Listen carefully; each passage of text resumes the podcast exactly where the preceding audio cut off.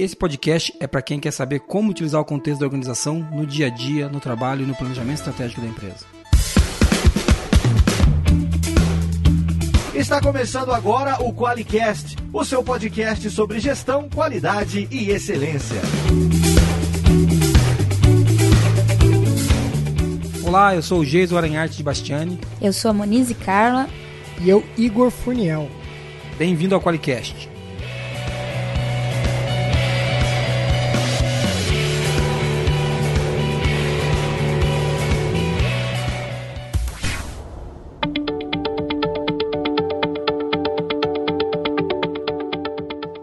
Olá pessoal, tô aqui com a Munize. Fala aí, Munize.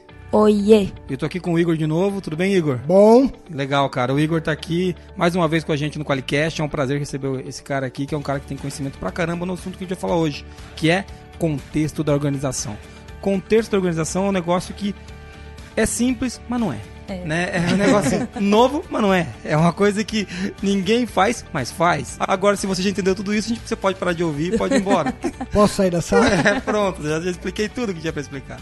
Ou seja, não expliquei nada. Pra gente falar um pouco mais de contexto de organização, o Igor tá aqui, o Muniz tá aqui, eu tô aqui para falar das nossas experiências. Isso é para ajudar o pessoal que chega através dos nossos canais de, de relacionamento com dúvida nesse tema. Na Templo acontece também, não acontece, Igor? Bastante. Acontece bastante. O pessoal tem, tem dúvida, um negócio que apareceu na, pela primeira vez na norma deste jeito, sempre teve lá. Escondido, meio, meio, meio camuflado, mas nunca tão explícito como apareceu agora. E assustou um pouco todo mundo que estava preparando a transição para 9001 2015, né? E se você não fez a transição ainda, eu não sei se alguém te avisou, mas você tá atrasado pra caramba, você entendeu? Corre, acelera aí, Tô. Agora, agora, agora, Vamos bueno, acelera aí. Tô. Agora eu posso falar que a gente fez a nossa, porque eu tava é, quieto até verdade. antes, entendeu? A gente conseguiu ser recomendado agora, então agora, é agora eu posso falar.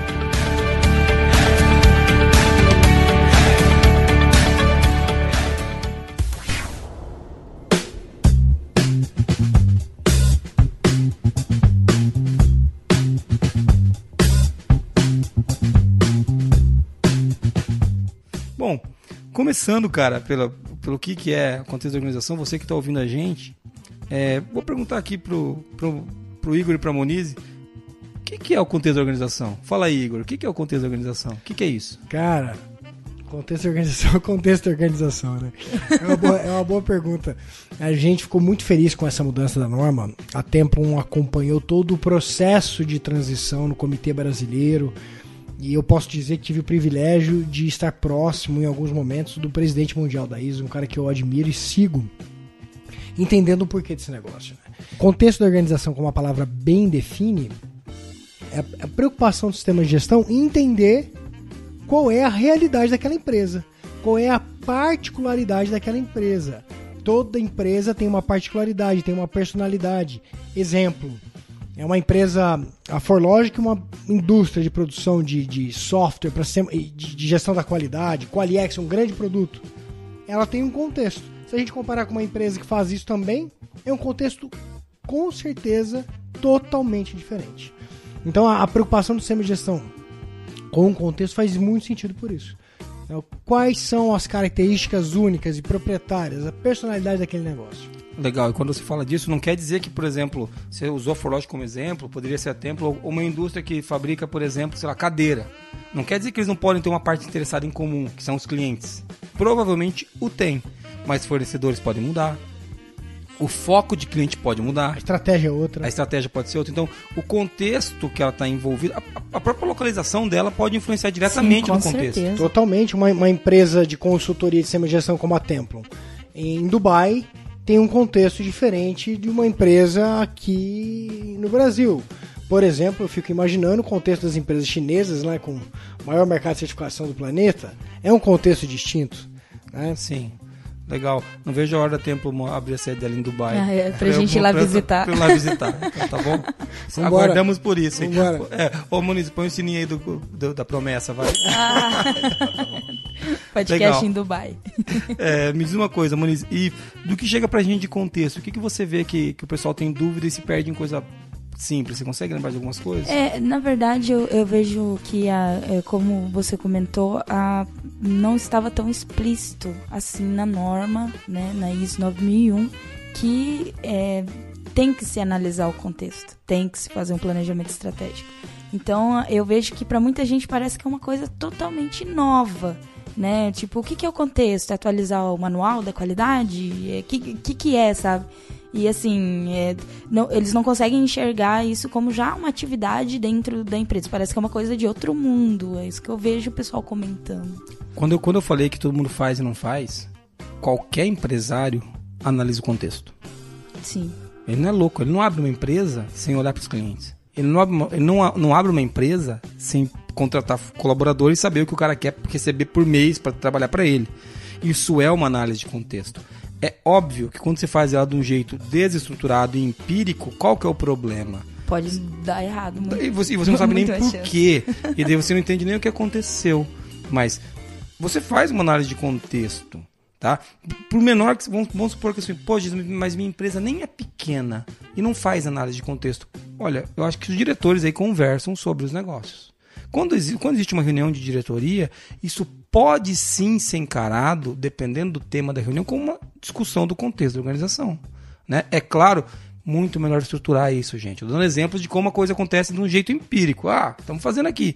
Acho que tanto o Igor lá na consultoria dele, como qualquer outra consultoria, vai recomendar para o pessoal estruturar o minimamente possível isso, para você ter um, uma replicabilidade disso nos anos seguintes, para você aprender uh, o que, a gente fez no ano passado, que foi legal, que a gente analisou o contexto, que a gente aprendeu, que a gente desenvolveu um produto novo que, ó, deu certo.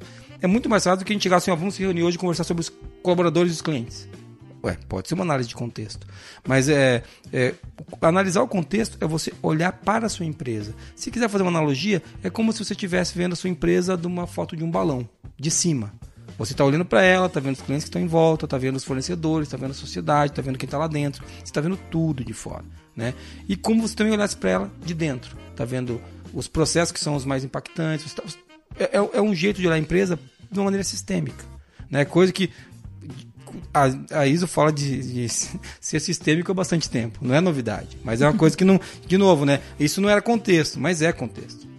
É, eu acho que. Eu, eu gosto de entender o motivo das coisas. Né? Isso, né? vamos, vamos, vamos pegar daí. Vamos pegar daí. A, a norma mudou, mas com que objetivo? Por que, que apareceu isso na norma isso agora? É importante, Sim. eu fui tentar entender isso. Por que que inclusive tem essa sequência. Por que, que o contexto agora é tão explícito e tem essa sequência? E no começo, né? Você pega o item... Isso. É o primeiro. Conte... Né? É, o primeiro. É, começa no 4, mas é aquela confusão, né? Mas é o primeiro. Tem que ser no, tem que ser no início. Por quê? Olha só. A ISO 9001 é uma das melhores ferramentas de gestão que existem no planeta. O negócio é muito bom.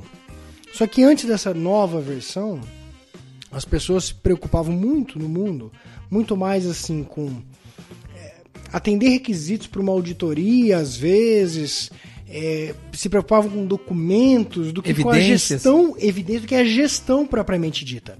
Essa foi a maior quebra de paradigma dessa versão da norma. Fala, cara, o que importa na verdade agora é o resultado que você gera. Aí esse sistema de gestão vai te ajudar a maximizar, a garantir esse resultado. E, para isso dar certo, é fundamental, antes de pensar em qualquer coisa, definir onde é que você quer chegar, entender a sua realidade, entender as pessoas que têm expectativa na sua empresa, como que elas pretendem, como que você pretende atender essas expectativas. Uma vez que você entende o seu contexto, desenhe então um sistema para garantir que isso aconteça. Então, eu costumo dizer que o sistema de gestão da qualidade, na versão 2015 da ISO 9001, deriva do contexto. Por isso que ele tem que começar por ali. É, e é por isso que eles inseriram. Eu ouvi isso do presidente da ISO, dizendo, cara, o que importa é o contexto. E o que a gente quer é que gere resultado. Como que isso vai acontecer em cada uma das empresas? Aí é que tá. É, o sistema de gestão tem que respeitar isso. Então, por exemplo, numa empresa de, de biomedicina, eu tenho uma preocupação com registro infinitamente superior do que numa empresa que distribui revistas. Né? Sim, então, é, é, você ter uma preocupação com requisito legal muito maior com alguém que distribui revista. É, eu dei um exemplo esdrúxulo aqui, sim, mas sim, assim, sim. É, o contexto é diferente. Então, muda, por que, que eu tenho uma norma burra, né, uma expressão forte, que me obriga a seguir o mesmo padrão de gestão de uma empresa de biomedicina. Se eu sou uma empresa de, sei lá, de massagem relaxante. Ou qualquer outro. Eu tô pensando um exemplo, só um exemplo ruim aqui, né? É. Eu tô tentando achar um exemplo. Me ajuda aí, Moniz. Não, mas, mas, mas tem muito, faz muito sentido quando você está falando de uma coisa, ó. Eu, eu, eu trabalho com vasos de planta. Faço vasos de barro. E vendo. Qual que é a regulamentação legal disso, por exemplo? É muito pequena. Eu não tenho impactos no, no contexto do meu negócio tão fortes com a documentação como essa empresa que você deu de exemplo.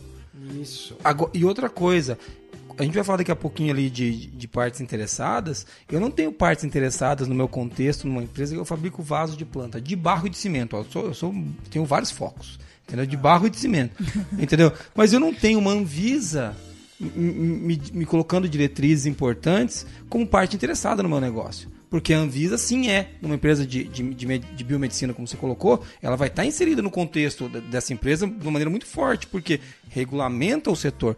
Se ela mudar alguma coisa, ela, ela periga fechar a minha empresa ou mudar totalmente a minha estratégia. Entendeu? Numa uma empresa de vaso de planta, planta vai continuar sendo planta sempre. Não tem regulamentação sobre planta. Eu espero que continue tendo planta não só de plástico. Então, é, o objetivo é que cada, cada empresa olhe para o seu contexto. E antes de começar a montar o seu sistema de gestão, é, é disso que você está falando, eu acho que faz muito sentido, porque eu já vi as pessoas fazerem o contrário. É. Ela, ela implanta. Fazia-se assim. No passado era assim. Começava mapeando o processo. é, implantava, e, e ainda em 2015 eu vejo pessoas perdidas, porque chega um momento que o cara fala assim, eu quero uma planilha de contexto. Já terminei meu sistema de gestão, só falta planilha de contexto. Nossa, meu Deus. é um erro? O que, que você tá fazendo, cara? É, entendeu? Mas é muito legal isso que o, o Igor enfatizou, que o sistema de gestão deriva do contexto. Eu não sei se a gente explicitou aqui que contexto pode ser entendido também como planejamento estratégico, e na ISO fala que a, o sistema de gestão é uma decisão estratégica. Então a própria ISO já, já diz isso. né? Isso, exatamente. Então, essa acho que é a mensagem mais importante que é, você que está ouvindo aí precisa concordar com a gente aqui. Ah, e vou de- voltar a dizer, por isso que sou apaixonado pela ISO 9000, principalmente nessa versão 2015. Porque ela se preocupa com o contexto e respeita o contexto. E aí eu vou, não sei se é um spoiler, que eu não sei qual é a- o planejamento aqui de toda essa conversa, mas é o maior desafio dos auditores. Né? O maior desafio dos auditores é conseguir lidar com isso. Falar, cara, você, auditor, tem que respeitar o contexto da organização também. É, e até pra. é, vamos de novo da Vamos pausa. de É, novo. Toda vez. Puta, Usar- é, a- Eu acho que a Federação dos Auditores vai botar Ai, nosso nome na boca de um sapo. Mas o que, que acontece? Os auditores, eles vão ter um trabalho, como diz um amigo meu, fenomenal. Tá? Fenomenal. É, não, ele fala fenomenal mesmo. É com ele. Vai ter um trabalho fenomenal do quê? De conseguir entender, de conseguir entender a empresa antes de auditar. E, e isso, cara, a gente já falou disso até no podcast que a gente gravou junto outra vez. Isso é uma coisa que os auditores, assim, não, pelo amor de Deus, a gente tem muito auditor bom, mas tem auditor que eu acho que não tá preparado para isso. Cara, é, eu, eu posso dar um depoimento positivaço. Né, uma auditoria da, de migração da Templum, que foi feita pela Aline, uma auditora da Apser. Que, cara, ela foi espetacular, assim. Ela procurou de fato entender o negócio. Sim. E depois disso, na verdade isso já era auditoria, mas a impressão que a gente teve é que depois disso ela começou a auditoria. E Ela já estava fazendo o papel dela. Então, é isso, cara. Eu acho que É, a gente teve uma experiência muito parecida com a, com a Lidiane aqui, né? Da, Sim, da QMS. da QMS, que são duas certificadoras muito boas, né? A QMS é parceiraça nossa e assim, a Lidiane veio aqui e a gente bateu e falou, "Lidiane, procura, procura, encontre, encontre NC, ajuda a gente no nosso sistema de gestão, porque uma outra coisa que o pessoal ainda tem aquela, aquele negócio de, ó, não quero ter nenhuma NC na minha vida. Cara, se, não, se você está montando um sistema de gestão para não ter NC, não monte. Nunca. Você está você tá procurando. se A gente monta isso, mas isso também isso tem que fazer parte do, de novo, né? Do contexto. Né? Se, se, se a própria. Se a própria vamos voltar no contexto para o auditor não ficar chateado. é, É, se, se própria, é, vamos falar do contexto.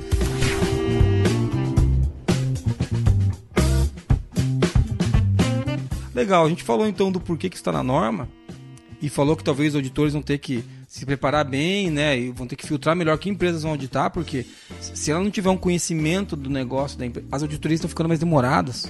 Sim, sim. Estão ficando mais demoradas porque tem que É ter um mais complexo. mais complexo. E a, a- minha dica de, de consultor, de especialista, para quem ainda está nessa jornada, assim, a dica de ouro se concentra muito no contexto. O seu sistema de gestão só vai fazer sentido se você tiver um, um contexto muito bem definido, saber onde é que vocês querem chegar. E o resto tem que entregar isso. Vem dali. Isso. E a dica que eu sempre dou, a gente falou antes, vou deixar registrado aqui para você que está ouvindo. Se não for assim, talvez não valha a pena nem começar. É fazer para colocar o papel na parede, fazer para o inglês ver, graças a Deus está cada vez mais difícil. Ótimo, isso é uma notícia boa, né? Coisa que a gente gosta de ouvir. Legal. É, e não só, é óbvio que o motivo maior é da empresa é, ter um contexto bem definido para ela saber onde ela vai chegar, né? E daí definir seu sistema.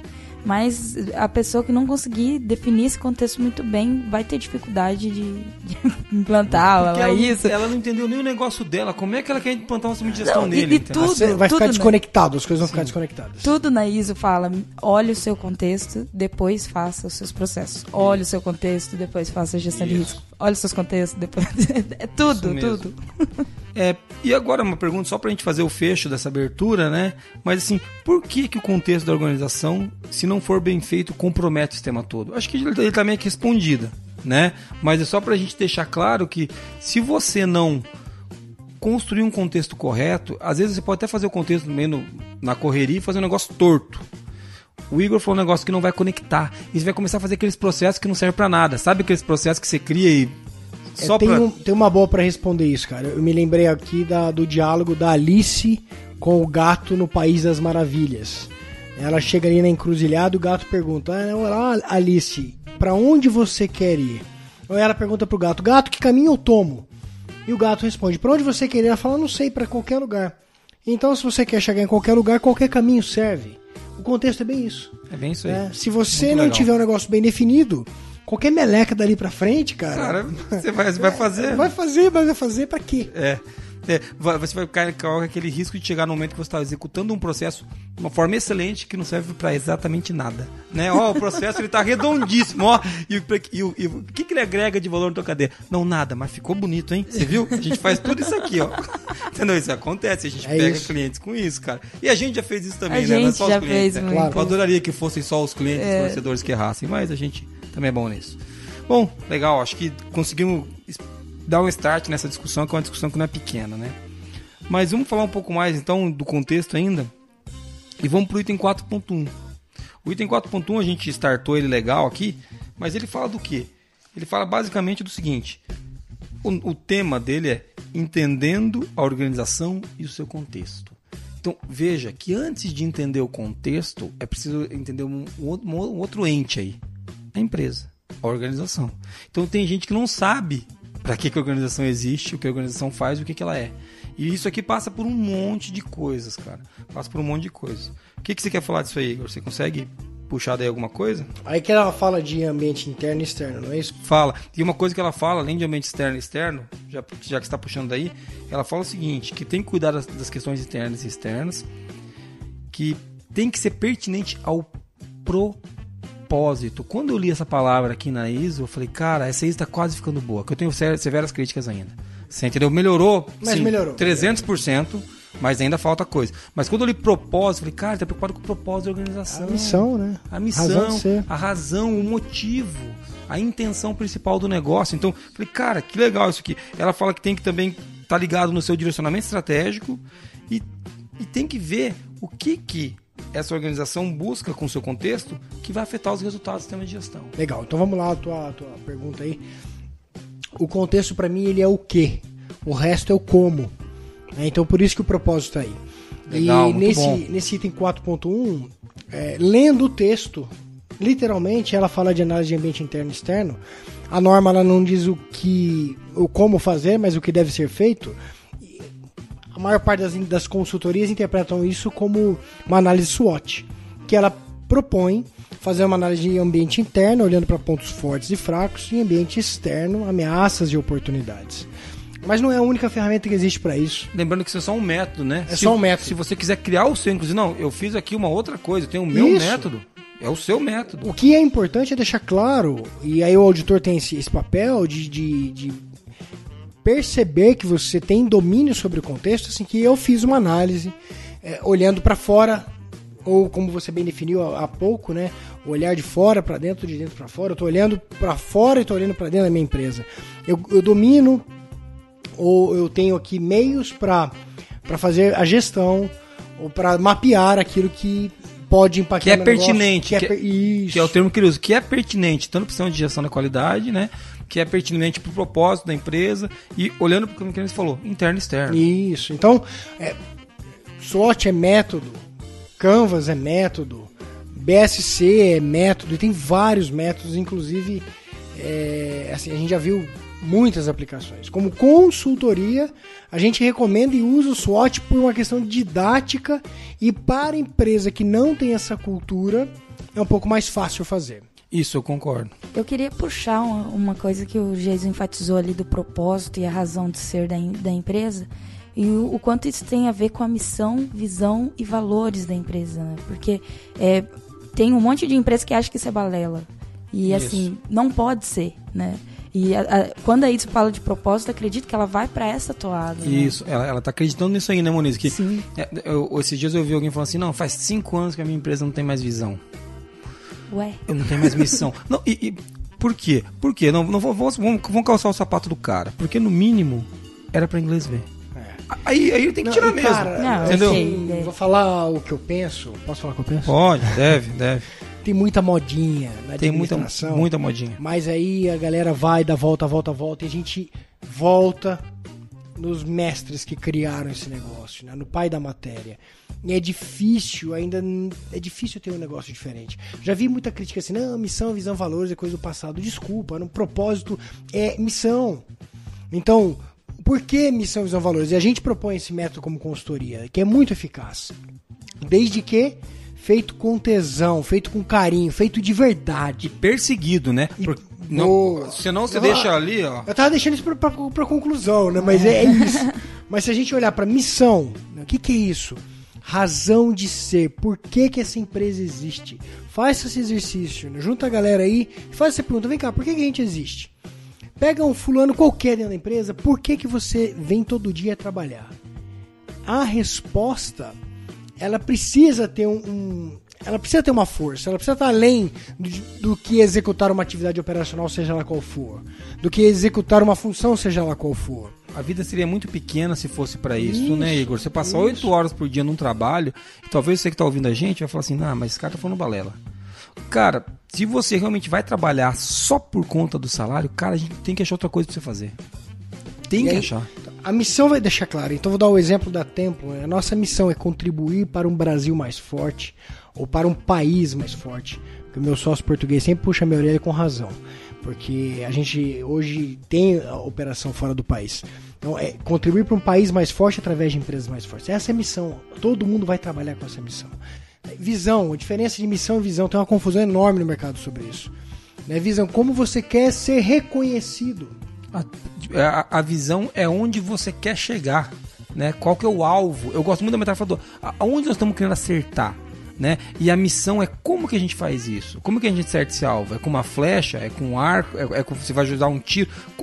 Por que que está fazendo isso? É, Eu adoro, que- assim, busco muito conhecimento no, e benchmark nas grandes, nos líderes mundiais. Para mim, líder mundial nisso é a Disney. Né? Missão da Disney: alegrar pessoas.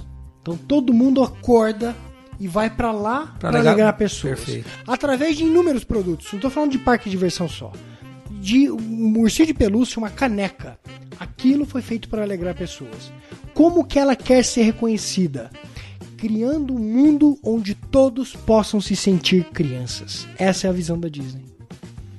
E aí vai para os valores. Quais são as crenças? Né? O que, que você acredita? Como que você contrata e manda a gente embora? Você quer atrair talento com base em que valor? Quais são os motivos que fazem você contratar alguém ou dispensar uma pessoa do time? É, o que te faz responder o sim ou não com propriedade e velocidade sem ter que pensar muito são seus valores. A Disney, por exemplo, um que eu me recordo de cabeça, atenção fanática aos detalhes. E eles são assim. Não admitem o mínimo erro, a atenção fanática aos detalhes. Isso direciona comportamento. Sim.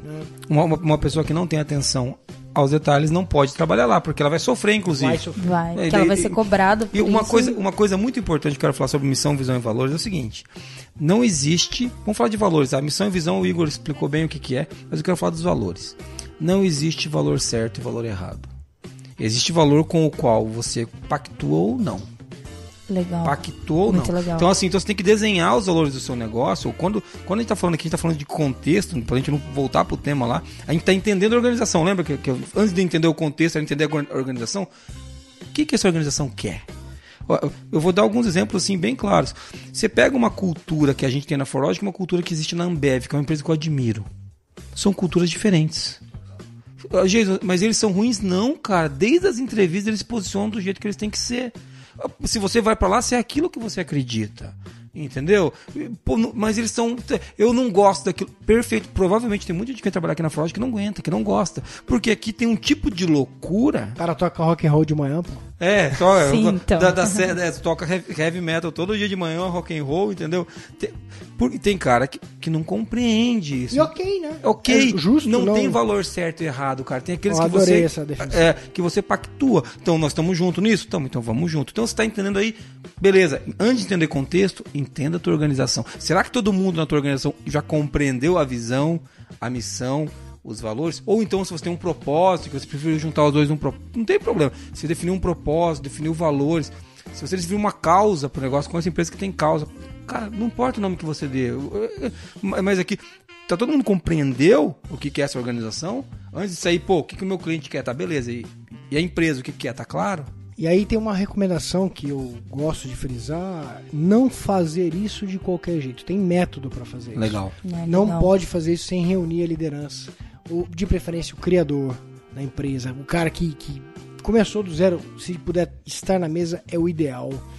Envolver os formadores de opinião e depois disseminar isso com muito carinho. Vou dar um exemplo, acho que até para não alongar muito essa, essa, essa questão da missão, visão, valores. Na Templon tem um valor que é forte, são 10 valores que a gente. Todos eles são muito fortes. E um deles a gente cuida com muito carinho, que é somos mais do que simples colegas de trabalho. E às vezes tem gente que não se envolve muito nas atividades isso incomoda a comunidade. Então, isso que é um valor Isso. vivido. Não é que incomoda o dono, incomoda a comunidade, As incomoda pessoas. as pessoas que estão lá. Fala assim, pô, cara, se não participar de um evento, beleza, mas se não participar de todos, cara, vai ser difícil você ser mais do que um simples colega de trabalho. Le- Legal. A gente tem um valor que é a união aqui, né, Moniz? Que quando a pessoa começa a não participar de confraternização. Fica todo mundo. Fica todo mundo, pô, chama o cara pra conversar. E assim, as pessoas chamam, é o que você falou. Porque a orga- a organização abraçou aquilo como uma coisa dela, né? Os colegas começam a fazer uma força pra fazer o. Entender Vamos trazer o o, que, cara, que, o que, tá acontecendo com ele. Existe uma preocupação genuína, isso é muito bonito, né? Primeiro a preocupação, depois a cobrança. Por quê? Se é um valor definido e pactuado entre os que estão aqui, estão aqui, ele deve ser seguido. Ah, mas eu não gosto de ficar com vocês, então, de novo, a gente vai ter que rediscutir se você deveria estar aqui na empresa ou não. Né? Porque é bem simples. Ou a gente tem que tirar esse valor do nosso rol de valores. Né? Nós temos cinco valores aqui muito claros. Se talvez um dia a Ford chegue num tamanho de um jeito em que as pessoas não fiquem mais juntas, não pode mais ter união lá. Né? Talvez seja outro valor. né? Então, legal. Deixar, a gente fica aqui uma hora falando só disso. né? É. Só pra, pra, pra fechar, então, isso tudo define a cultura da empresa, né? Porque eu exatamente. sou a pessoa que sempre puxa a falar de cultura. gente. Isso, é isso aí. Mas isso, o que, que isso tem a ver com o ISO 9000? Alguém deve estar pensando, né? É, É. é, não, ISO 9000 não cuida de cultura, tem que contratar uma, uma consultoria de cultura, né? Tem tudo a É. ver. É fantástico. É a norma, é espetacular. Tem, tem, tem tudo a ver, tem tudo a ver. É, você viu que não é só cultura da qualidade que vocês gostam de falar, né? Que você gosta de Isso. falar, ah, não, é que não tem cultura da qualidade. Eu costumo falar que é, a falta de engajamento das pessoas é um sintoma de uma cultura doente. Isso. A né? doença está na sua cultura. É, isso, é- isso, isso, isso, não é, isso não é a causa, né? Isso é só um Exato. sintoma, né? Só um sintoma, Só um igual uma sintoma. dor de cabeça que pode Isso. ser uma coisa muito mais grave. Exatamente. E outra coisa, quando, você de- quando o pessoal reclama de cultura da qualidade, tem aquilo que eu já, eu já falei uma vez que foi num vídeo que a gente fez, mo, que você tem. Qual, pera aí, o problema tá na cultura da qualidade ou tá na qualidade da tua cultura? Sim, é, Você tem é que começar bem essa a, a pensar nisso. É. Ah, não tem cultura da qualidade aqui. Peraí, peraí, peraí, qual, qual que é a cultura que vocês pregam aí? É. Entendeu? Então. e, e isso pode mostrar que o contexto da organização não foi. Exatamente, você não entendeu. Pô, gente, não tem erro nenhum. Você fala, pô, mas a gente não tem isso forte, Jason. Então, beleza. Então, defina, entenda a tua organização, veja o contexto para onde você quer ir, que aí sim você vai estar analisando o contexto. Pô, eu quero meus colaboradores engajados, eu quero a cultura das pessoas. Eu adorei o que o Igor falou, também quero ter atenção aos detalhes aqui. Nós vamos mexer nos nossos valores, vai ter atenção nos nossos valores.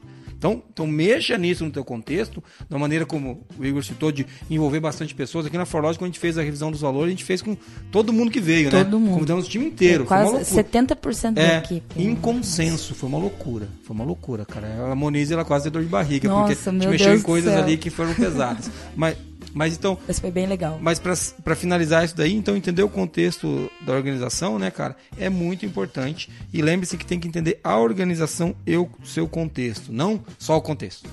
Tá? Então entendam também a empresa.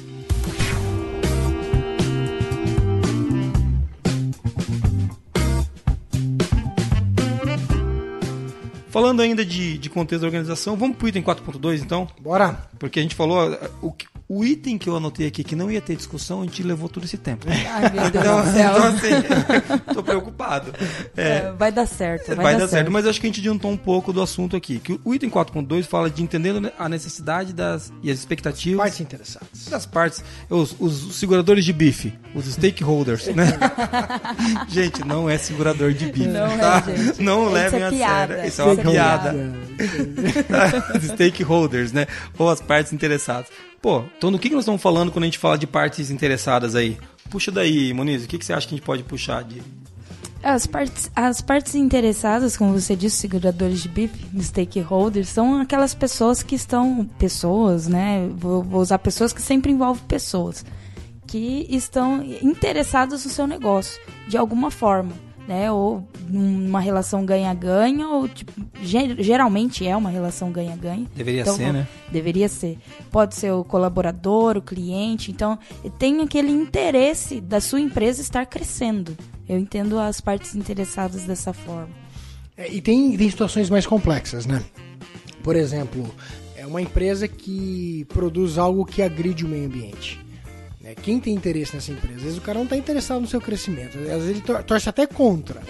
e fica ali monitorando as besteiras que você faz, porque tem interesse em coisas que ah, ah, impactam a vida da família dele. Então quando a gente olha para a parte interessada, tem uma listinha padrão que ok, dá para aceitar, funcionários, governo, Sociedade. Fornecedores. então, mas a, a minha recomendação, vai mais a fundo nesse negócio. Eu também prefiro quando a gente desce mais. Porque assim, muitas vezes o bairro que você está inserido tem questões ali eh, que Tem você uma às creche. Vezes, isso. Tem uma creche vizinha à sua escola e você trabalha com, com chumbo.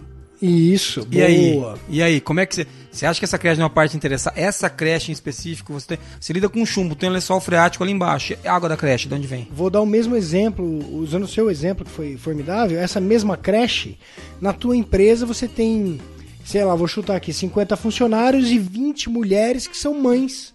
A creche tem interesse no seu negócio de alguma forma. Falou, Sim.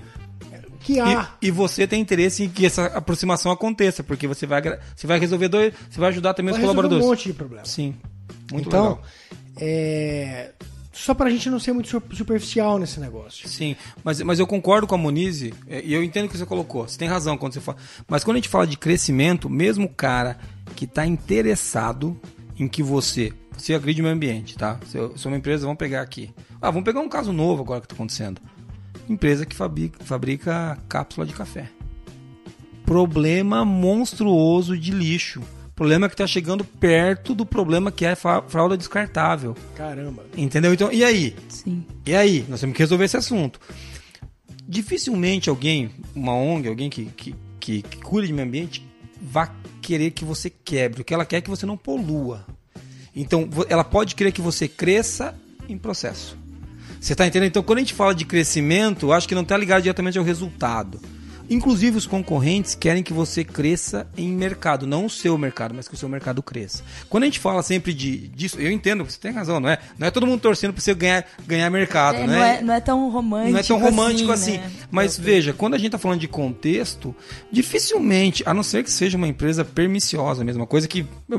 É bom, mas daí não é uma empresa com 9 mil geralmente, entendeu? É, mas mas to- todo mundo pode ser afetado, tá? Por isso daí. E disso que a gente tá falando aí, eu concordo contigo. E uma, par, uma- um exemplo que eu vou dar de sociedade é que a gente aqui, ah, quem que são as nossas partes interessadas? Sociedade. A gente limitou, quem que é isso? Tem uma universidade aqui do lado e tem uma escola municipal que a Forlógica adotou. Então a gente limitou a sociedade ali. Entendeu? É claro que tem mais. A gente também tem a sociedade. E, e pode ser que a sociedade não entre no contexto daquela, daquela organização como uma parte interessada. Pode ser. A sociedade não é um item obrigatório. Vou dar um exemplo da Tempo. Uma parte interessada do nosso sistema de gestão são os organismos de certificação. Claro que eles têm interesse, porque Quanto mais. quanto mais clientes nós Prontos pra tivermos, provavelmente mais clientes ele- eles têm também. Legal. né? E, qual é a expectativa deles, então, em relação a isso? É, então, Bem legal esse exemplo. É, é perfeito. assim, o que eu quero dizer com isso? Não há uma, uma receita de bolo. Não há uma não conformidade porque você não colocou sociedade ali. Isso. Porque o que importa é o seu contexto. E como você avalia isso daqui? Porque quando a gente fala de. Beleza, vamos, vamos, entrar então na parte operacional. Ah, vamos entender as partes interessadas. Você se reuniu, liderança, fez uma pesquisa, sei lá de que maneira. A maneira que você quiser. Pode ser uma reunião com a liderança no planejamento estratégico. E define quem são as suas partes interessadas. Você precisa entender essas partes interessadas. E uma recomendação que a gente faz. A, a gente foi. Como isso? Aqui é uma recomendação de boca, eu não sou consultor. Quando me pergunto, eu falo sempre, vá falar com cada uma delas. Ah, Jesus, mas eu não consigo. Faça uma pesquisa. Não precisa ir lá pessoalmente. Se conseguir, eu acredito que é melhor. Mas você precisa falar com cada uma das partes interessadas. Você, por exemplo, Igor, você deu o exemplo das certificadoras. E eu sei que você tem contato com, várias delas. Várias. Então você está fazendo essa parte, entendeu? É, isso, isso é muito legal, vou até para firmar o pé nesse conceito, porque a consultoria é muito assediada às vezes por organismos de certificação interessado no cliente, inclusive eles oferecem uma prática comum, um comissionamento, algum benefício que a gente faz questão de não receber.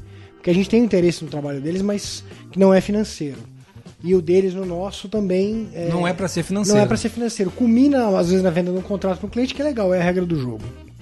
Mas, é, completando o que você colocou, há uma máxima na neurolinguística que diz que mapa não é território.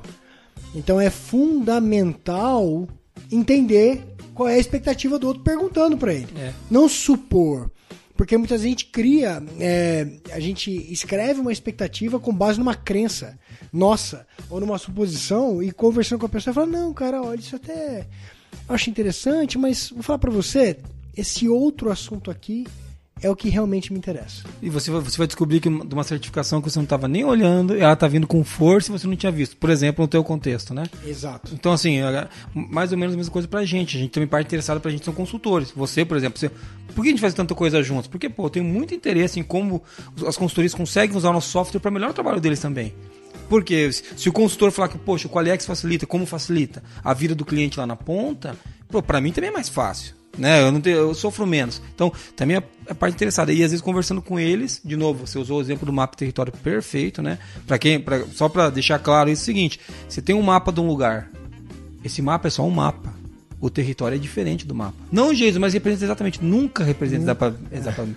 Pode, pode ter tido uma erosão naquela semana e aquele território não é mais o que estava no mapa. A experiência é outra, né? É uma outra. coisa é você olhar uma figura, outra coisa é você coisa- viver. É, no- eu tô louco de vontade de ir na praia. Faz o seguinte, então, acessa o Google e procura É, praia. então, e vê e a vai. praia no sol, com o notebook. Pronto, você É, resolveu com- esse assunto.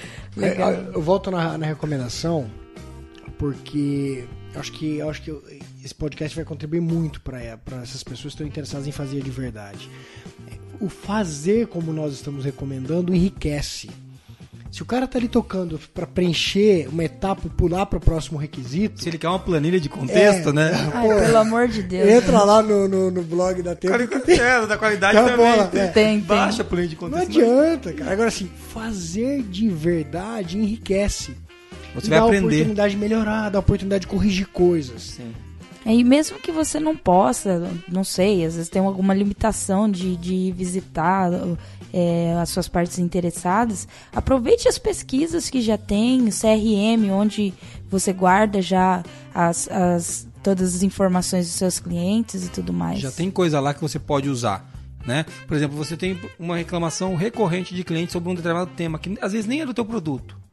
Mas você olha para aquilo, você pode tomar uma decisão, de ou não. Legal, gente. Acho que a gente conseguiu falar bastante do 4.2 e, e se aprofundar um pouquinho nele. Lembrando que ele é, uma, ele é um, um tópico que tem, que tem ali o item A e o item B. Vale a pena vocês lerem a ISO, né? Vale. E de novo, isso aqui não, a gente não está falando de contexto de organização da ISO, tá, gente? Está usando a ISO para falar que, olha, na ISO também fala. Porque contexto de organização é, um- é um negócio que não é, não é novo, tá? Como eu falei, sempre se analisar os contextos, tá? Quando Ford, eu tenho certeza que quando o Ford foi fazer o carro dele lá, ele pensou assim, hum, rapaz, eu acho que vai, vai dar bom. Se eu fizer um carro aqui, eu acho que os caras vão trocar esses cavalos cagando pelas ruas por um, um automóvel, né, que se locomove. Ele Com analisou, certeza. ele viu que tinha espaço, ele viu que tinha contexto, ele estudou. Então, com isso, ele conseguiu colocar algumas coisas em prática. Não é sobre isso, né? Não, é sobre milenário o negócio. Nas tavernas lá que o cara abria a porta e falei, caramba, isso aqui Opa, é pra mim ou não é, né? Ali já, já tava definido o contexto, né? eu volto mais, cara. Quando o cara saía da caverna, ele olhava assim, tá escuro, eu não vou sair agora não. Tudo bem, não era uma organização ainda, vai. Voltei muito. Mas é, é, é importante isso, que não é sobre ISO, não é só sobre qualidade em si, mas é sobre a sobrevivência da empresa, né? Isso é bem importante. Bora lá.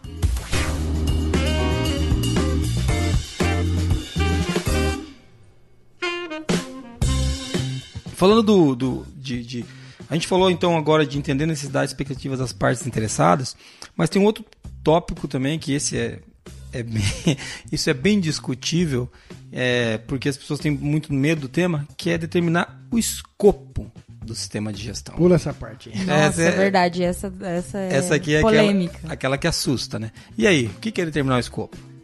Cara, é, eu gosto muito desse tema também porque foi mais uma grande mudança acertada do sistema de gestão. Até a versão 2008, muitas organizações utilizavam esse recurso para facilitar a obtenção de um certificado. Então, gosto de dar um exemplo, sei lá, uma empresa de, de terceirização de mão de obra para vigilância. Tem muita empresa de terceirização de mão de obra de vigilância com certificado ISO na parede. Aí você vai lá ler o escopo, está escrito lá para administração da empresa. Ou seja, a execução daquele serviço que muitas vezes o cliente contrata com base naquele certificado fala assim, puxa, não contratei um serviço de vigilância aqui, certificado de nome 1. Não era escopo, não passava por auditoria, não tinha toda a preocupação de e a visão sistêmica de gestão, etc e tal. Agora, nesta versão, as exclusões são proibidas. Acho que essa é a grande sacada. Né? Não, posso, não posso mais excluir. Mesmo porque tudo que a gente falou até agora não faria sentido algum de um determinado departamento.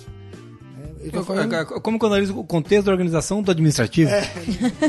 não é o contexto de uma organização. Só do comercial. Do comercial, não. A gente conhece empresa que já é isso no comercial. Aí pode ter gente ouvindo e falando assim, cara, mas tá mais difícil então. Graças a Deus. Né? Ficou mais restrito. Obviamente, mais desafiador, porque você agora precisa é, querer ter um sistema de gestão. Querer ter algo que, que ah, compreende toda a organização. e que melhora os seus processos. Uma coisa que o pessoal tem que entender é o seguinte: não tem como se fazer um trabalho excelente sem ter trabalho. É, é, v- vamos lá. Então, assim, eu, eu, eu, eu acredito que, por exemplo, uma coisa que a gente escuta muito. Todo mundo, você que está ouvindo a gente, já ouviu isso, ou do seu chefe, ou do seus, co- seu colaborador, que a ISO ingessa. Jesus. Meu Deus do céu. Quem, quem ingessa, gente, É é, você. médico. Entendeu? Lá, quando você quebra uma perna. E- ou, você, quando faz uma tremenda, uma burrada, criando um procedimento para uma coisa que você não Sim, vai sim. usar. Entendeu? Mas a ISO não ingessa nada. E quando a gente. Quando a gente está tratando desse assunto agora, de determinar o escopo, o Igor falou, ó, é na empresa toda, e eu tô batendo no tema de que não tem como você melhorar os teus processos tendo trabalho nenhum. É óbvio que depois de você fazer, depois que você fizer o trabalho de maneira adequada, você vai ganhar mais dinheiro. O processo fica mais redondo, você consegue trabalhar em coisas novas, Erra menos. mas não quer dizer erra menos, mas não quer dizer que você vai implantar ISO sem esforço, sem compromisso seu, porque o auditor- Sem envolvimento. sem envolvimento, entendeu? E que ai- ainda assim, ainda assim, você vai fazer mais fácil, sem errar e melhorar. Não é assim que funciona. Tem um ditado que eu gosto muito da empresa que é trabalhar dá trabalho, cara. Você entendeu? Então, assim, a gente tem que se esforçar e daí sim, tá mais difícil, mas o resultado compensa. Vale a pena. E a ISO não complica o trabalho, ela só torna visível o trabalho que você tem. Muitas pessoas falam assim: nossa, mas o nosso processo aqui, depois da ISO ficou uma porcaria. Por quê? Porque Não, porque a gente fazer um desenhou o processo inteiro. Meu Deus, que loucura que é esse processo. Tá, mas mudou alguma coisa? Não, e só desenhou. Então, eu não queria te contar isso, mas não foi a ISO que fez a porcaria do processo. O processo estava porcaria por sua conta, Exato, entendeu? exato. Melhore o processo, acerte o processo. né? E a, e a sacada do escopo, Muniz me ajuda a lembrar, me fugiu agora o termo técnico, Sim. mas não é. Agora, tem gente pensando assim, pô, mas eu não tenho equipamento aqui, não vou fazer monitoramento, medição. É, é aplicabilidade. Aplicabilidade. Ele- ele- ele- boa. é, é, agora. É aplicável ou não aplicável? né? Ou você Isso. aplica ou você não aplica, né? Quando a gente tava usando exemplo aqui, pô, como é que eu vou ter processo de calibração numa empresa de consultoria? Não, Não tem, tem, instrumento para calibrar. Não é aplicável. Pega a entendeu? treina lá, não tem, né? Não, tem- não tem nem trena, cara. Mas é legal essa mudança, porque assim, eu vejo ainda muita gente comentando a aplicabilidade como se fosse, ah, só mudou o termo. Não. E não é só a mudança do termo. Eu vejo que teve uma mudança mesmo, né? Agora você não pode mais excluir. Foi muito legal o que o Igor falou. Tá proibido excluir. Agora vo- você analisando seu contexto de uma maneira melhor, né? Ou começando a analisar, você vai ver aquilo que é aplicável à sua organização. E aí tá falando de requisito normativo, não de departamento ou processo. Exatamente. Legal, É porque legal. você tem o direito e o dever de escolher bem processos né, do seu sistema de gestão. Agora, a- departamentos que vão ser excluídos, que não passam, não, a ideia, o conceito não é esse. É a aplicabilidade ou não de requisitos normativos. Como, por exemplo, esse do, do- das calibrações de instrumentos e Isso. tudo mais. Um exemplo que a gente pode citar é aqui na Forlogic, quando a gente foi fazer a análise do nosso contexto, há um tempo atrás nós estávamos, não podíamos fazer isso, mas nós gostaríamos de não aplicar a avaliação de fornecedores. Porque que fornecedor que eu tenho aqui? Eu compro fruta pra gente comer, porque a gente gosta de fruta. Compro café, mas a marca do café é, é- é a mesma. Eu, eu com- energia elétrica, não posso escolher outra concessionária de energia elétrica. Eu- eu- Não tem. né? eu- internet já tenho dois links com redundância. Então, então, o que, que eu vou. com- Mas agora. Então eu falo assim, pô, gente, então não se aplica para vocês. Eu poderia escolher para não aplicar, mas tem uma coisa que aplica. Eu utilizo servidores para hospedar para meus clientes. Opa, isso, isso impacta diretamente a qualidade. Mas se eu não faço uma análise de contexto, eu não sei. Eu posso chegar dizendo que não aplica. Ou eu posso chegar dizendo, não, que, que tem que fazer a avaliação de todas as compras. E vai o pessoal na padaria comprar o coffee break do, do dia do aniversário do mês. Tem, Jesus. tem- é, entendeu? Meu Deus do céu. É, por- então, é esse tipo de discussão que a gente vê lá, que a gente vê aqui no contexto, né? Quando a gente tá falando do que, que o escopo compreende, opa, não, mas vai ter, o fornecedor vai ser avaliado, vai, mas qual fornecedor? Esse fornecedor aqui, ó, o fornecedor que entrega pra gente serviços de hospedagem, o Windows Azure lá da Microsoft, vamos avaliar a Amazon, vamos fazer, onde estão as nossas coisas, a gente tem que avaliar. Porque isso impacta a qualidade e a entrega do produto. Então, mas sem contexto, a gente não consegue nem chegar nessa discussão. Né? Então acho que aqui cabe isso, bem é o que, isso. que é aplicável e o que não é. Vambora. Legal? Perfeito. Legal.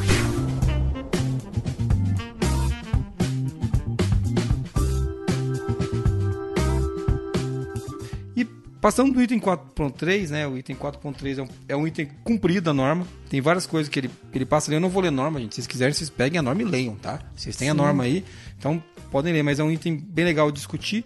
Mas o que eu mais gosto de todos esses itens aqui, depois do 4.1, o 4.1 acho que é fantástico, que é, é o item 4.4, que tem a ver com sistema de gestão da qualidade e os seus processos. E vejam que hora que ele veio. Ele veio agora, depois que a gente já falou do contexto, já falou o que era aplicado o que não era, falando das partes interessadas. Agora a gente vai definir processo. Sim, sim. Entendeu? E eu tenho certeza que alguém que está nos ouvindo, você aí, é você mesmo. Você que tá olhando pro lado agora, você já definiu o processo antes de definir contexto. Então, oh, meu assim, Deus do céu. pense nisso, pense nisso. Ah, mas eu não precisa se martirizar, é, todo mundo erra, mas é uma coisa que a gente tem que avaliar. O Igor colocou muito bem no começo da conversa. Não tem como isso vir antes, né? É agora que a gente vai discutir processo. E o que a gente faz agora, então? Então, aí vou sugerir um método que é o que a gente usa. A gente procura dividir o processo, os processos em dois blocos, pensar nos principais e nos de apoio, Legal, né, porque faz a empresa. Calma aí, o que é essencial para entregar minha proposta de valor? O legal. que que é essencial para entregar minha missão? Lista esses processos. E depois a gente fala, pô, legal. E esses processos para acontecerem bem depende do quê? Em geral, você está aqui como em geral acontece, eh, recursos humanos, é, contas a pagar, contas a receber, contabilidade, jurídico, são processos de apoio, são processos que são essenciais mas não são os principais. Qual o- a confusão A gente- que existe aí? Isso. Posso, posso contribuir com isso? Claro. Uma coisa que a gente faz é exatamente a mesma coisa quando a gente faz uma coisa que nós chamamos de desenho da cadeia de valor. Cadeia de valor. Né? Quando a gente fala da cadeia de valor, a gente olha quais que são aqueles que agregam valor para o cliente. Geralmente esses são os principais. Só, É Isso, só para te dar tipo, ótimo método. Diretamente, cara, né? É, é, o RH agrega, claro que ele agrega indiretamente, que você contratou um colaborador bom, ele vai. Mas aquele que agrega direto é quem? É o atendimento ao cliente. E, esse tá ligado, entendeu? Sim, sim. E para completar esse, esse raciocínio, muita gente confunde isso com importância. Um é mais importante do que o outro. Não. É um erro grave.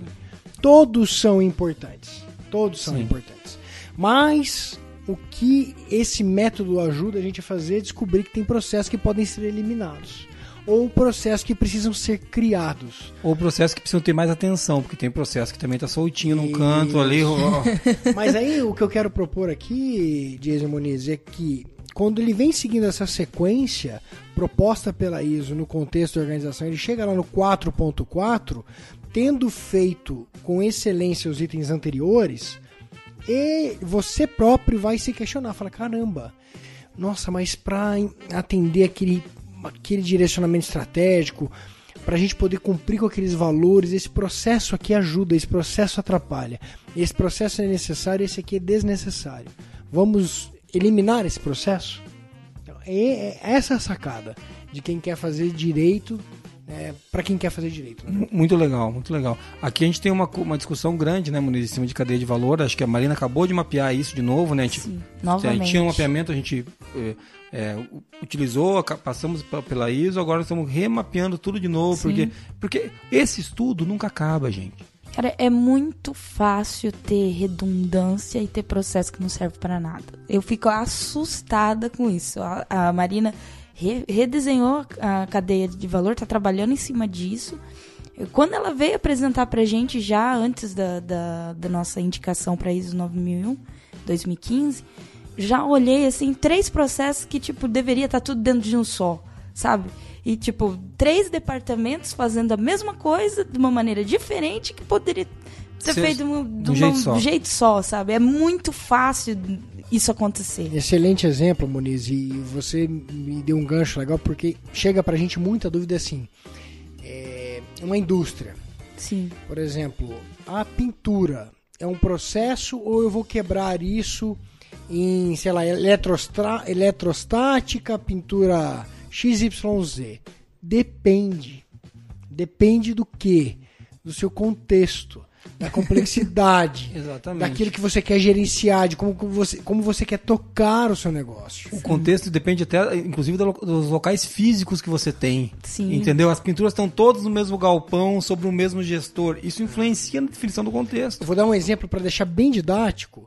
Eu posso. E aí também para ajudar o pessoal a não fazer uma confusão com três coisas: processo, departamento e atividade.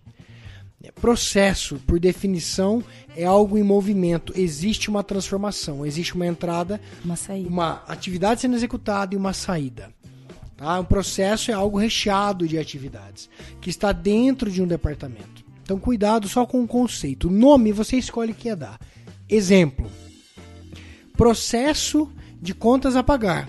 Mas pode ser o nome de um departamento, não importa, desde que você esteja utilizando o conceito de forma correta.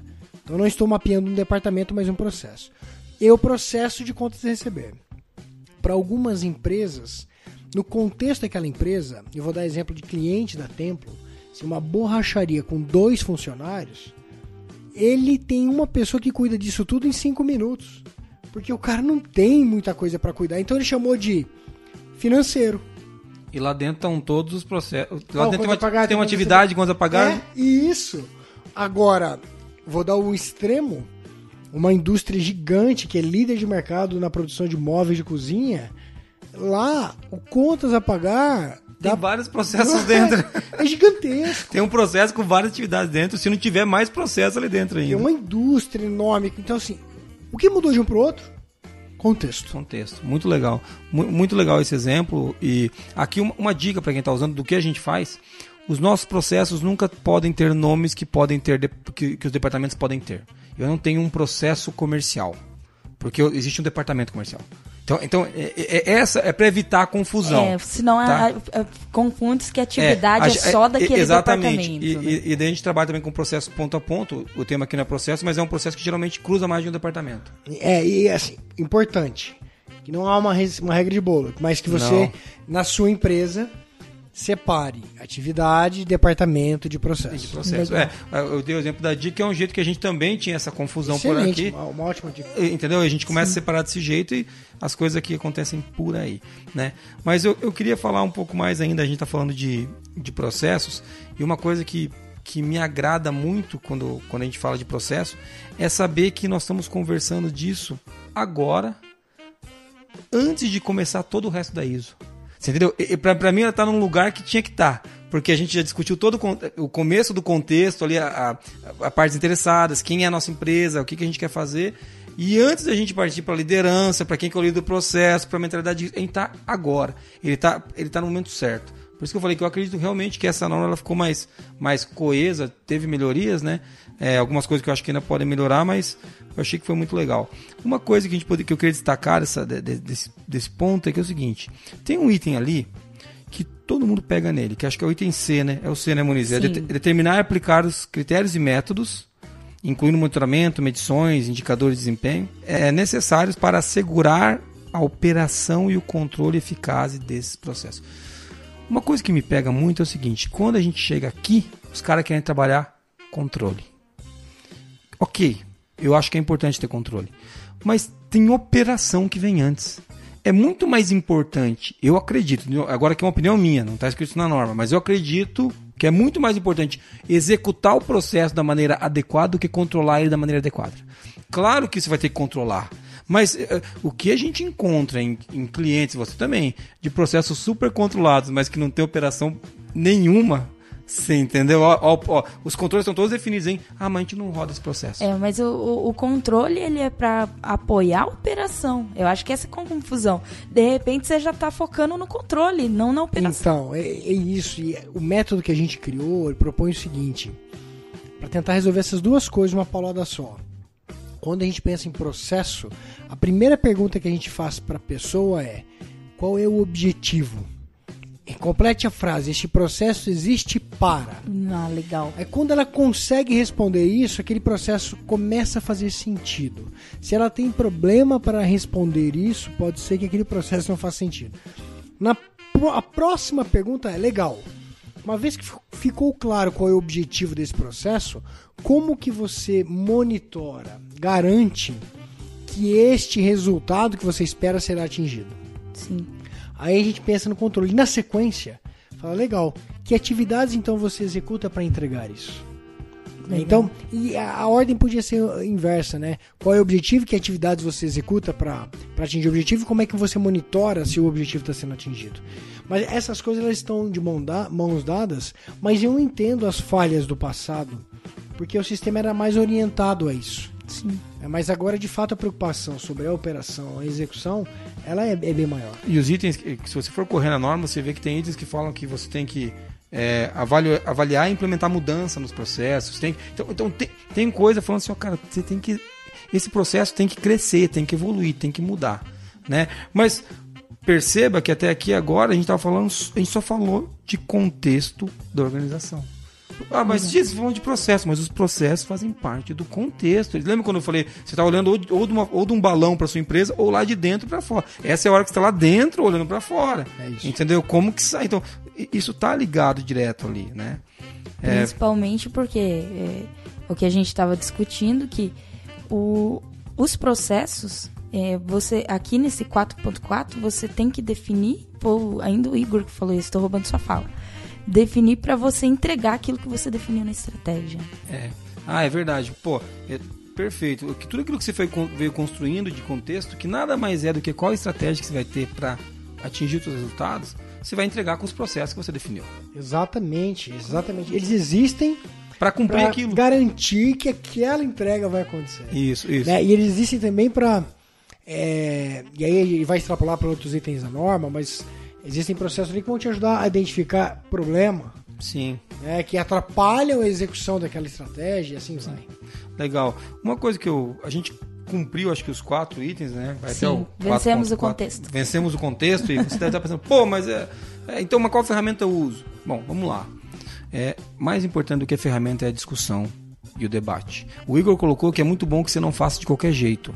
E isso não tem a ver com escolher ferramenta ou não, que você pode escolher mil ferramentas e fazer de qualquer jeito. Sim. Tá, verdade. então assim, é preciso, preciso, você pode ter ferramenta. Mas eu quero pegar uma coisa, porque esses dias eu vi uma confusão do, da pessoa perguntando assim, qual, qual, como que você faz o planejamento estratégico? O cara falou, ah, com BSC. Eu fiquei pensando, meu Deus. O BSC, assim como a SWOT, é uma ferramenta. Que você pode usar, inclusive, para apoiar o planejamento estratégico. Mas o plano estratégico não vem do BSC. E nem vem da SWOT. O plano estratégico é o quê? É o, é o, é o planejamento, vamos pegar o termo, estratégico do teu negócio. Então, vou pegar o BSC. Onde que a gente usa o BSC aqui então? Mas não dá para usar? Dá. Vamos lá. O primeiro item é entendendo o contexto da organização. Bom, quando você pega o BSC, você já fatia em quatro perspectivas que te ajudam a ver algumas coisas. Perspectiva financeira lá em cima, onde você vai ter que colocar o quê? Objetivos financeiros que a tua empresa tem. Você está analisando o contexto. Depois disso, você vem com a perspectiva de clientes, ou seja, tem uma parte interessada direta ali. E na de cima também tem, que, é, que são os acionistas. Tá? Na de baixo agora você tem os clientes. Você vai ter o que? Objetivos para os clientes. Veja, você está analisando o contexto. Então, depois qual que vem? Perspectiva de processos. Você continua analisando o contexto. E por fim, aprendizagem e conhecimento. Colaboradores estão, aí. Então, não é que você não vai usar o BSC. Não é que o BSC não serve. O duro é quando as pessoas não sabem que parte do BSC serve para quê. Ah, entendeu? Quando você faz esse desenho, você tem que entender do que, que você está falando. Eu, tenho um caso engraçado que eu vi no, no blog da qualidade esses dias atrás. Um, um moço comentou lá é, que ele estava usando o Canvas para apoiar o planejamento estratégico dele, mas dentro da auditoria, ele teve a auditoria lá da ISO 9000 em 2015 e o, o auditor recomendou a SWOT, que ele usasse a SWOT. Aí tudo bem, até eu falei, nossa, vamos, vamos ver. Aí ele falou assim: me ajude a dar argumentos para ele que o Canvas pode é, ser feito também para o planejamento estratégico. E aí eu comecei a refletir, mas será que ele sabe mesmo usar o Canvas? Porque talvez o auditor ele falou assim, cara, você tá querendo usar o Canvas, que é um- uma ferramenta ótima, muito boa mesmo, o Canvas, nada contra o Canvas. A gente já usou aqui, inclusive, e é muito boa. E o cara não sabia usar. Então Pode usa ser. o SWOT, que, Que é uma- é, mais que é mais simples. simples. Aí, então é, é- é- é difícil, né, essa opinião, porque às vezes o, o, o auditor deu uma opinião Particular. equivocada, Sim. com visão de consultor. Sim, sim. Vamos admitir que o cara tem um canvas maravilhoso e o, e o auditor não conhece canvas. Sim, sim. Porque acontece Comum, também. com- muito, Acontece. infelizmente. Então, assim, o auditor não conhecia Canvas e falou para usar SWOT. Ou ele fez um Canvas totalmente equivocado. A pergunta que a gente deveria fazer pro auditor, nesse caso, é assim, me dá um motivo por que, que eu não posso usar o Canvas. Sim, sim. Aonde, Para ele educar o cliente, né? aonde que o Canvas não, não, não analisa, se, se ele estiver usando no contexto, né, Sim. Onde que o Canvas não analisa as partes que o planejamento estratégico tem que analisar. É, Exato, porque E assim, ele abrange todo. Como ferramenta, Todas. você olha as nove partes, né, do lado da direita eu tenho cliente, proposta de valor, geração de receita, do lado esquerdo eu tenho parceiros estratégicos, estrutura de custo, e, e quando a gente mistura tudo isso na, na conversa desse podcast aqui, atende muita coisa. Não, a- Só que, como você bem colocou, não é só uma ferramenta isolada, é o conjunto dessas coisas. O, o que preocupa é que talvez o cara tava. eu- talvez o cara falou assim, não, eu fiz um planejamento estratégico. É o Canvas. E o Canvas não é o Exatamente. planejamento estratégico. É aí mesmo. Mas aí é que tá, né? A norma em nenhum momento fala Sim. faça um planejamento estratégico. Não, Exatamente. só Não fala fala. entenda. Não, é, mas, mas- E não é uma informação documentada. Não. não. E- não e- Pra ajudar os caras. É, não, não. é uma informação documentada. E o cara pode ter falado assim, ou, ou- bom, vamos lá, né, a gente tá elucubrando aqui, a gente não sabe Sim, o caso sim, real. sim, mas vamos supor que o auditor falou assim, bom, eu- eu- supondo que ele buscou planejamento estratégico porque, queria, porque ele queria analisar contexto da organização. Sim. Pode que seja que ele falou assim, ó, você fez a análise do contexto? O cara falou, o que, que é isso? Ou falou, fiz com planejamento estratégico. Ok? Fiz com planejamento estratégico. Tá, e cadê? Tá aqui, ó, o Canvas. Ok, quais são as partes interessadas? Essas aí do Canvas. Tá entendendo? Então, Uhum. assim, você começa a usar. eh, eh, Pra, pra, quem, pra quem só tem martelo, tudo é prego, né? Entendeu? Então, assim, então. É o exemplo que eu dei do BSC aqui. O Canvas pode ser usado aqui? É claro que pode. Os parceiros-chave podem ser, pode ser partes interessadas. Entendeu? Eu penso até, assim, é, eu também não, não sei se foi o auditor que foi muito rigoroso ou O é, cara que tava o cara perdido. que estava perdido. Mas é, eu penso muito no saber o porquê das coisas, sabe? Exatamente. Porque se o cara sabe o porquê ele tá usando o Canvas e o auditor questiona a dizer assim, ah, não, vou te dar, vou atuar uma não conformidade aqui em questão disso, eu não, não vejo como ele não teria tranquilidade para explicar o quanto aquilo. Uma coisa eu né? garanto: quem ouvir esse podcast Já tá mais preparado pra isso. jamais terá problema com isso. Quem É. ouvir e Espero. seguir não vai ter problema com isso. Tenho certeza absoluta. Porque, legal, quando a gente fala de BSC, que eu gosto muito, e eu defendo muito a utilização do BSC, é, eu, eu, eu gosto de SWOT, já usamos isso. Esse ano, por exemplo, no nosso, no- a gente usou uma ferramenta diferente, a gente usou uma definição de foco para definir diretamente relacionada no nosso contexto de organização, inclusive reposicionando a nossa empresa. Reposicionou algumas, alguns diferenciais que nós entregávamos, nós, nós mudamos, nós partimos de, de diferenciais estratégicos, nós não usamos SWOT. Tá errado, Geis, tá certo? É o nosso jeito. Qualquer auditoria que vier aqui fala, como é que você fez? Fala, não, eu usei isso aqui. Atendendo ao requisito de análise de ambiente interno e externo, Cara, tá. Você- ma- mas esses diferenciais você tem? Não, eu tenho aqui. Esses diferenciais são os que eu quero entregar para o cliente. E o ambiente interno? São essas competências aqui, ó, que a gente está desenvolvendo na equipe para entregar isso. Acabou. Então, co- como é, como é que o cara vai, vai discutir isso comigo? Entendeu? Eu tenho que olhar para isso. Né? Então, veja que a ferramenta é menos importante. O Maurício falou um negócio muito sério, que é o porquê.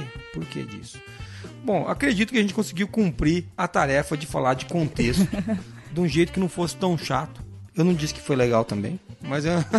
Espero que Deixa a galera não. avaliar, manda feedback aí pra Então gente. tá bom. É, é, por favor, avaliem se vocês gostaram é, da segunda participação do Igor aqui, né? Então, gosto muito desse, desse tema de, de discutir o contexto porque é um negócio que é muito lúdico, é técnico, mas é lúdico, porque quem não sonha não vai longe também. A gente que eu e o Igor somos empresários, a Moniz está aqui sonhando comigo. A Moniz é uma intraempreendedora, ela empreende um monte aqui dentro. A gente sonha muito e é legal fazer esse exercício. Uma dica que o Igor deu de não fazer de qualquer jeito, uma outra dica que eu dou é para não fazer com pressa. Né? Boa. Isso não é. Cara, análise de contexto, ah, mas eu tenho que fazer logo. Não, não faz logo não, cara. Leva duas semanas. Você não tem, você não tem um dia inteiro, leva duas horas no dia, passa três dias, leva mais duas horas, vai envolvendo pessoas, vai trazendo gente, pergunta para as partes interessadas. Faz com calma, né? Acho que E outra coisa é não fazer pra inglês ver, né? Não, isso Leva daí, é, sério, leva pra rotina. É. Vamos lá. faz e- par- isso vai ter que fazer parte do dia a dia. Com certeza. Monize, muito obrigado por estar aqui. Quem quiser, Monize, achar a gente, como é que faz aí? qualicast.com.br. Todos os links que a gente comentou aqui, referências estarão nas descrições do podcast. Isso, contatos do Igor, Da cara. Tempo. Precisa de ajuda pra fazer isso? Consultoria. A gente fa- só faz isso. É, fala com a Templum, vai. Fala com a Templo. Templum.com.br. Templo.com.br, Universidade Templum, certificação ISO. Tem um. Vai estar todos os links Digita aí. lá contexto de organização no Google que você vai achar a gente. É, logo Legal. depois do balde da qualidade vai ter o tempo. Vai. Eu já contratei A gente- uma fazenda Muito russa de hackers pra derrubar você. O cara vem aqui no meu podcast e me gorar, cara. Impressionante. Obrigado. Mas legal. Igor, obrigado por estar aqui, cara. Esse podcast é nosso, você sabe que Bora. a Templo é, um- é uma empresa que me inspirou, continua me inspirando. É, vocês entregam um trabalho impressionante. Eu já ouvi muita gente falando de algumas coisas da Templum sem conhecer a Templum, tá? É, eu conheço clientes da Templum que fizeram para inglês ver, porque depois vocês foram embora, vocês não têm mais autonomia lá dentro. Né? Mas eu conheço eh, clientes da Templum que implantaram um sistema de gestão, cara. Então, de um jeito incrível, entendeu? Como eu conheço clientes da ForLogic, infelizmente, que faz para inglês ver. E, inclusive, eu tô, eu tô demitindo esses clientes. Porque não é o que a gente acredita, né? Não assim como é. você, a gente tem, nós que acreditamos na qualidade pela qualidade, a gente tem que se juntar, cara. Exatamente. E eu, e- e eu acho isso fantástico. Se você precisar de consultoria, a Templum é um ótimo canal. E se você for um consultor, eu iria ver o que a Templum está oferecendo para os consultores. Né? A sua consultoria, não é a consultoria da Templum, não. Vai lá e veja como a sua consultoria pode ser entregue de um jeito que você, você consultor, vai inclusive ganhar dinheiro, porque eu não aguento mais consultor quebrado. Quebrado chega a gente aqui na dinheiro. Vai ser um prazer receber essas pessoas. Agradeço a oportunidade. E estamos aí para falar de todos os outros itens da norma. É, cê-. Com certeza. Pra falar, o Igor sempre tá disponível, Tá né? disponível. Falo pra caramba. Espero ter contribuído aí pra você que tá ouvindo. Ah, mas contribuiu muito, Igor, porque a gente, inclusive, aprende muito com a Templo. É, né? a gente consome muito a Universidade Templo. É, a a troca entre as nossas empresas é muito saudável Muito sempre. saudável. Legal. E uma coisa muito legal que eu queria agradecer agora é pra você que tá ouvindo até agora. Poxa, eu sei que não é fácil ficar tanto tempo aguentando a gente e você tá aqui ouvindo esse podcast.